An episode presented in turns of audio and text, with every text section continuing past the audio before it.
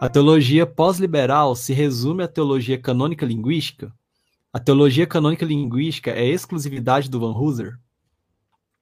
Boa pergunta. Então, a teologia pós-liberal, ela. Eu, eu poderia, eu, eu não sei se eu poderia fazer isso, porque, assim, claro, é, Van Hooser não é de Yale, né? Uhum. Ele discorda de Yale em vários pontos.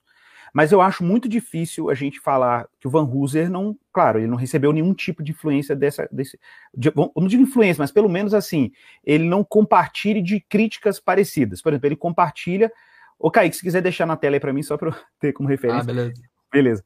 Por, por, exemplo, eu acho que ele compartilha a, as, algumas críticas a, da teologia pós-liberal. Por exemplo, ele compartilha a, a, a, crítica à modernidade, a leituras modernas das escrituras, individualistas ou coisas assim, né, ou hiperparticularizadas. Então ele, ele acha que é pouco católica a teologia moderna, né? Então, nesse sentido, ele, ele compactua com a teologia pós-liberal, mas ele não é um pós-liberal.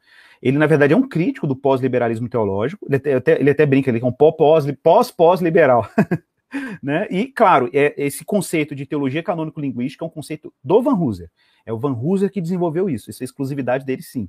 Tá? Ah, e é uma proposta, inclusive, legal, porque é uma proposta bem evangelical, ele tem essa preocupação bem protestante, bem, ah, bem a católica também, no sentido dele, poxa, ele navega nos pais da igreja, passa pela teologia é, contemporânea, vai lá na, na, teologia clássica, pega o Calvino, pega Lutero, não, é impressionante. E eu acho que é isso que faz o Van Hooser ser o cara que ele tem, que ele é. Não dá para você ignorar ele, mesmo quem é da teologia pós-liberal não tem como ignorá-lo.